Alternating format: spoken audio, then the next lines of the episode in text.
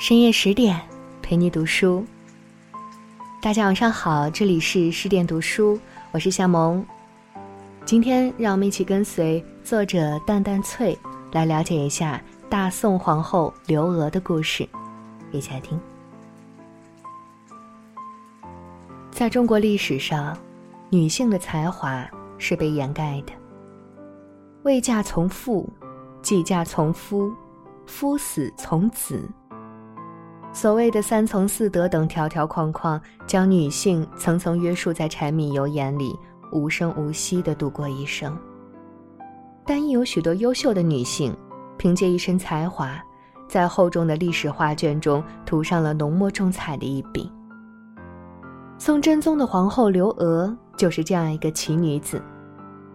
说起刘娥，很多人的第一反应就是《狸猫换太子》中那个阴险狡诈、夺人爱子的刘妃。然而，这完全是文学故事杜撰，并非真正的事实。真正的刘娥，不仅没有故事中的恶毒，反而充满传奇色彩，被后人称赞为有吕武之才，无吕武之恶。从街头歌女逆袭成一代贤后，她的故事告诉我们：女人的格局越大，人生才会越宽阔。和宋真宗的其他两位皇后相比，刘娥可以说是出身最卑微、争议最大、经历也最为坎坷。刘娥出生后不久，父亲就去世了，家道中落，孤儿寡母，日子一天比一天难过。母亲只好带着她回到娘家。虽然幼年丧父，寄人篱下，但刘娥并没有自暴自弃，反而性格十分坚韧。不仅学会了读书识字，还学会了打陶鼓这一技傍身。等刘娥长到十几岁时，外祖父家把她嫁给了一个叫宫美的银匠。没几年，因为生意艰难，宫美带着她一起前往京城另谋生路。没想到这一去，彻底改变了刘娥的命运。从四川到京城。一路风尘仆仆，盘缠早已花得七七八八。为了生活，刘娥就在京城中用自己擅长的打陶鼓来补贴家用。她容貌出众，技艺超群，很快就在京城小有名气。而在机缘巧合下，刘娥被当时的襄王赵恒看中，买入府中做了襄王府的侍女。很快。刘娥就凭借自己的聪明伶俐，取得了赵恒的欢心，集万千宠爱于一身，从灰姑娘一下变成了金凤凰。然而，就在刘娥的前途看上去一片光明时，命运却又给了她重重一击。赵恒的乳母秦国夫人，十分瞧不上出身寒微的刘娥，劝阻无果的情况下，跑去与宋太宗告状。宋太宗当即下了一道圣旨，责令赵恒即刻把刘娥逐出京城，并给赵恒赐婚。赵恒不舍得貌美如花的刘娥，就把她偷偷安排在王宫指挥使张琪家里金屋藏娇，这一藏就是十五年。自古红颜薄命，色衰而爱弛，在见惯了只见新人笑，不闻旧人哭的时代。面对自己的尴尬处境，刘娥并没有一蹶不振。她深知，花无百日红，以色示人，总会有被厌弃的那天。所以，在这漫长的十五年里，她选择了韬光养晦，博览群书，研习琴棋书画，不断增加自己的知识储备，全面提升自己的能力。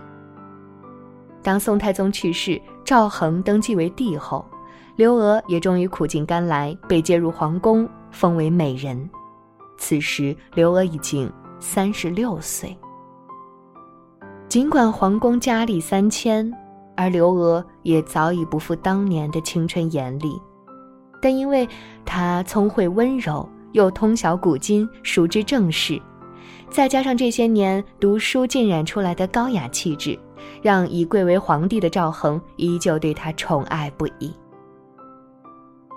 在此后的人生里，刘娥一路晋升，最后终于在四十四岁时坐上了皇后的宝座。老子曾在《道德经》里写道：“知人者智，自知者明；胜人者有力，自胜者强。”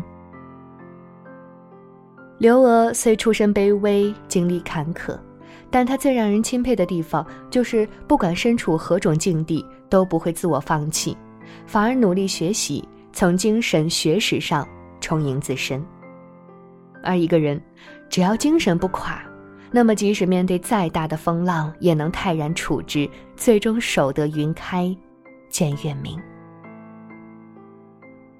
在以往的宫廷斗争中，人一旦登上权力的顶峰，就会变得失去自我，越来越冷血无情。吕后如此，武则天亦如此。但刘娥却打破了这铁一样的定律。刘娥被封后前，因为出身卑微、尚未生子等原因，遭遇了诸多大臣的坚决反对，让宋真宗十分恼怒，也让刘娥白白多等了五年。可当真宗因病久居宫中，越来越依靠刘娥处理政事时，刘娥并没有趁机公报私仇，相反，她处事公允，赏罚有度，既照顾丈夫，又教导儿子，把事情打理得井井有条，深受宋真宗的信任。一零二二年，宋真宗病逝，遗诏曰：“太子赵祯即位，皇后刘氏为皇太后。”杨淑妃为皇太妃，军国重事全取皇太后处分。从此，刘娥成为北宋第一个垂帘听政的太后，开始了十一年的执政生涯。因皇帝年幼，再加上刘娥的出身，晋升之路与武则天有诸多相似之处，很多大臣都担心她会效仿武则天称帝，处处提防。但刘娥却从没有像武则天那样大肆诛戮宗室，相反，她对赵氏族人十分优待。不仅封赏宋太宗八子元衍，拜太尉、尚书令兼中书令，喜结镇安、中武，封定王；天圣七年封镇王，有赐剑履上殿。还对赵氏小辈成员充满了长者对晚辈的关心和爱护。此外，虽然宋仁宗并不是他的亲生儿子，但他对仁宗的教育始终尽心尽力，从不懈怠。据史料记载，宋仁宗年幼时曾受太监蛊惑，想把先祖平定南方后获得的珍宝器皿从凤城库中取出赏玩，但刘娥却趁机给他上了一课。还有宋仁宗的生母李氏，原本是刘娥的侍女。一朝得孕生子后，将孩子抱给了刘娥。刘娥并没有过河拆桥、斩草除根，在真宗去世后，刘娥还将李氏封为顺容，又在李氏得病时封她为陈妃。在李氏死后，刘娥更是听从宰相吕夷简的建议，以一品礼仪将李妃并殓，在皇仪殿治丧，并给她穿上了皇后冠服。就连司马光也评价说：“张献明肃皇太后，保护圣宫，纲纪四方，进贤退奸，镇抚中外，与赵氏实有大功。”《小窗幽记》有云：“富贵家宜学宽，聪明人宜学厚。”人生就是一场博弈，凡事留一线，日后好相见；给别人留后路。其实就是给自己留退路。一个有大格局的女人，从不着眼于眼前的个人得失，而是以智慧的眼光看事，以温厚的心态待人。如此，进退之间，方显从容。人们常说，永远不要考验人性，因为面对欲望，人性根本经不起考验。但刘娥却再一次刷新了我们的认知。其实刘娥和武则天身上真的有太多太多的相似，比如出身都很低，丈夫都是当朝第三代君主，晋升皇后都经过了很多波折，都颇得皇帝宠爱，当皇后期间就开始参政，并有着出色的政治能力。可刘娥与武则天最大的不同之处就在于，面对权力欲望，武则天选择不惜一切争取，甚至与至亲为敌也在所不惜。而刘娥却选择克制，从而给自己留下了千古美名。一个女人历经坎坷，终于站到了王朝的最高点，要说心中没有一点权力掌控欲，那是不可能的。在宋仁宗还小的时候，刘娥曾说过：“后上春秋长，即当还政。”然而，一直等到仁宗十九岁，刘娥也没有将执政大权还给皇帝。大臣们坐不下去了，纷纷上书请求太后还政于皇帝。这其中就有名臣范仲淹，但是刘娥通通不予理睬，既不惩罚上书官员，也不回应具体还政日期。一时之间，人心惶惶。有次，刘娥问参事鲁宗：“唐武后如何？”鲁宗回答：“唐之罪人也，极为社稷。”刘娥听了，虽然沉默不语，但心中却已然有了权衡和决断。所以，当有大臣为了讨好刘娥，献上武后临朝图，称其为当代武则天时，刘娥当即大怒，把图抛到地上，呵斥道：“吾不作此，负祖宗事。”一零三三年，刘娥预感到自己大限将至，在行祭太庙大典时，破格要求穿天子衮冕祭祀。群臣虽然不太同意，但也不敢违逆太后，于是便将衣服上的饰物减少几样，呈递给刘娥。大典结束后，刘娥心愿已了。即还政于仁宗，不久便病重薨逝。一代贤后就这样走完了自己传奇的一生。明朝文学家陈继儒曾说：“天下之事，利害常相伴。”虽然刘娥终其一生也没有成为第二个武则天，但是她却因为自己的理性与克制，保全了自己的名誉。也保全了刘氏族人的性命。而有大格局的女人，从来不会成为欲望的奴隶，而是时时刻刻保持清醒，抵制诱惑，以德修身。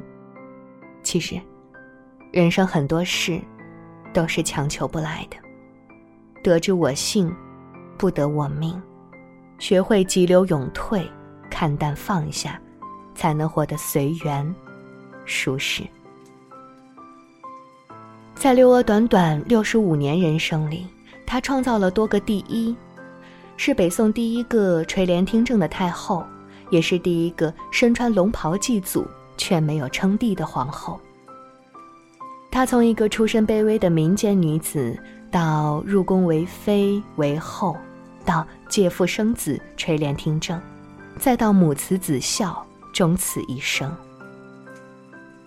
早年凄凉落魄。晚年幸福圆满，他的人生经历可谓是曲折离奇、精彩纷呈。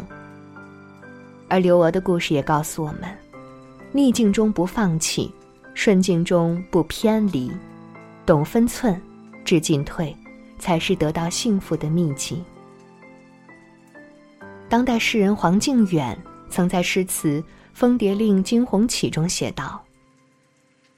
繁花似锦觅安宁，淡云流水度此生。